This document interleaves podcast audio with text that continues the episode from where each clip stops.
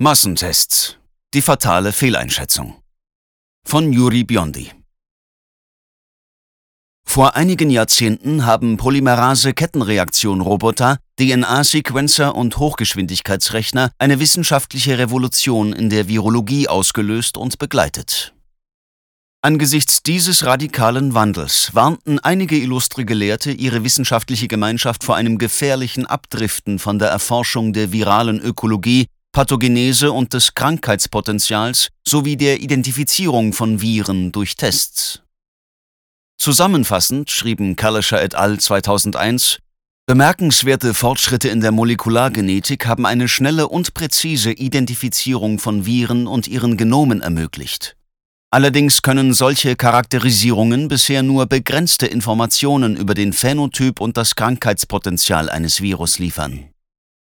Das Positionspapier wurde zur Kenntnis genommen. Und der Hauptautor, Professor Charles H. Kalischer, wurde von Science interviewt.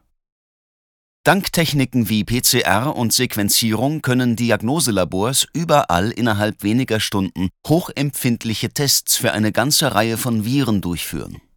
Obwohl das alles großartig ist, sagt Kalischer, sagt eine Aneinanderreihung von DNA-Buchstaben in einer Datenbank wenig oder gar nichts darüber aus, wie sich ein Virus vermehrt, welches Tier es in sich trägt, wie es Menschen krank macht oder ob Antikörper gegen andere Viren vor ihm schützen könnten.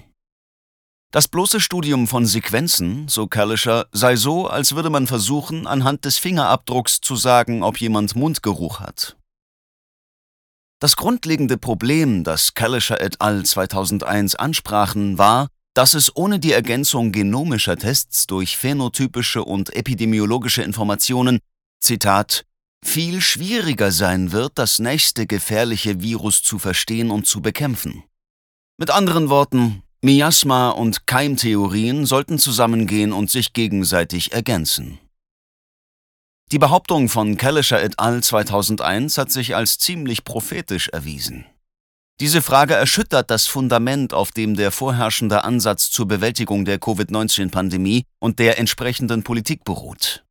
Sobald das Virus identifiziert war, wurde ein positiver Test mit einer Erkrankung gleichgesetzt und es wurden Massentests befürwortet und eingesetzt, in dem schier unmöglichen Bemühen, die Verbreitung des Virus in Echtzeit zu verfolgen. Am 9. März 2022 erneuerte die WHO erneut ihre Forderung nach Massentests. Die WHO sei besorgt darüber, dass mehrere Länder die Zahl der Tests drastisch reduzieren. Dadurch seien wir nicht mehr in der Lage zu erkennen, wo sich das Virus befindet, wie es sich ausbreitet und wie es sich weiterentwickelt. Tests seien nach wie vor ein wichtiges Instrument in unserem Kampf gegen die Pandemie und ein Teil einer umfassenden Strategie.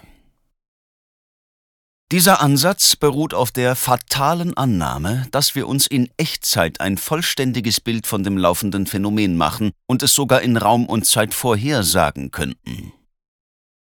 In ähnlicher Weise wurde die Impfung befürwortet und eingesetzt, um das Virus auszurotten und seine Ausbreitung zu stoppen, wobei in vielen Fällen diskriminierende Maßnahmen gegen ungeimpfte ergriffen wurden. Sowohl bei Massentests als auch bei Massenimpfungen wurden die tatsächlichen medizinischen Bedingungen und epidemiologischen Zusammenhänge vernachlässigt. Folglich blieb eine entscheidende Frage unbeantwortet. Wenn man positiv getestet wird, ist man dann tatsächlich krank. In Anlehnung an Kalischer et al. 2001 bedeutet ein positiver Test nicht unbedingt, dass man krank ist oder wird. Kurz gesagt, wir haben die sogenannten Fälle gezählt, indem wir verschiedene Personen getestet haben, die Covid-19-Virusfragmente in ihren oberen Atemwegen tragen. Aber dieser Umstand sagt nichts über die zugrunde liegende Krankheit aus, auch nichts über die Gründe für ihre Krankenhauseinweisung oder ihren Tod. Zunächst einmal sind die Testverfahren nie perfekt. Bei einer geringen Virusinzidenz, zum Beispiel 1%, hat ein Test mit einer Sensitivität von 99% und einer Spezifität von 99% wahrscheinlich nur einen positiven Vorhersagewert von 50%. Bei einer Inzidenz von 10% liegt der positive Vorhersagewert bei 90,91%. Außerdem müssen PCR-Roboter kalibriert werden, wobei höhere Kalibrierungswerte zunehmend unkorreliert mit dem Vorhandensein aktiver Viren im Wirt sind. Nur wenn ein ordnungsgemäß kalibrierter Test wirklich positiv ist, kann er darauf hinweisen, dass das Virus vorhanden ist. Diese Präsenz bedeutet jedoch nicht, dass der Wirt erkrankt ist oder erkranken wird.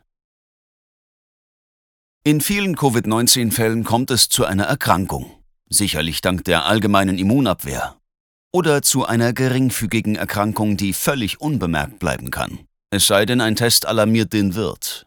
In den übrigen Fällen kann sich eine ernstere Erkrankung entwickeln, die eine ärztliche Behandlung erfordert und medizinische Anzeichen einer Erkrankung aufweist, Seit dem späten Frühjahr 2020 liegen statistische und medizinische Daten vor, die zeigen, welche Personen anfällig und dann einem ernsthaften Risiko ausgesetzt sind. Tatsächlich ist die Entwicklung einer schweren Krankheit mit schwerem Ausgang auf einen winzigen Teil der Bevölkerung beschränkt, während die überwiegende Mehrheit der Fälle nicht auftritt, mild oder symptomlos ist. Daher können sowohl die Tests als auch die Impfungen auf diese gefährdeten Personen ausgerichtet werden, sofern die Nebenwirkungen der Impfung umfassend erfasst und sorgfältig untersucht werden, um die Ärzte in die Lage zu versetzen, über Nutzen und Risiko der Impfung auf individueller Ebene zu beraten. Dieser alternative Ansatz beruht auf der informierten Zustimmung und der Achtung der Grundrechte. So heißt es beispielsweise in der neuen Covid-19-Testanleitung des Gesundheitsministeriums von Florida. Erstens. Personen, die Symptome von Covid-19 aufweisen und ein erhöhtes Risiko für eine schwere Erkrankung durch Covid-19 haben, sollten sich bald nach Auftreten der Symptome auf Covid-19 testen lassen, sollten sich frühzeitig mit monoklonalen Antikörpern oder antiviralen Medikamenten behandeln lassen und gegebenenfalls weitere medizinische Hilfe in Anspruch nehmen. Zweitens. Personen mit Symptomen, bei denen kein erhöhtes Risiko für eine schwere Erkrankung durch Covid-19 besteht, erwägen Sie, sich bald nach Auftreten der Symptome auf Covid-19 testen zu lassen. Lassen Sie sich nur bei Bedarf medizinisch behandeln. Drittens. Personen, die positiv getestet sind, aber keine Symptome aufweisen. Es ist unwahrscheinlich, dass ein Covid-19-Test einen klinischen Nutzen hat. Stellen Sie sich also vor, wir würden alle Personen, die in ein Krankenhaus eingeliefert werden, auf eine Erkältung testen. Wir könnten sicherlich saisonale Wellen von Personen erhalten, die mit einer Erkältung ins Krankenhaus eingeliefert werden, aber dieser letzte Umstand würde keine relevanten Informationen über ihren persönlichen Gesundheitszustand für Zwecke der öffentlichen Gesundheit liefern. Während die Ermittlung von Kontaktpersonen und die Isolierung bei einigen Infektionskrankheiten wichtig sein kann, ist sie bei häufigen Infektionen wie Influenza und Covid-19 sinnlos und kontraproduktiv.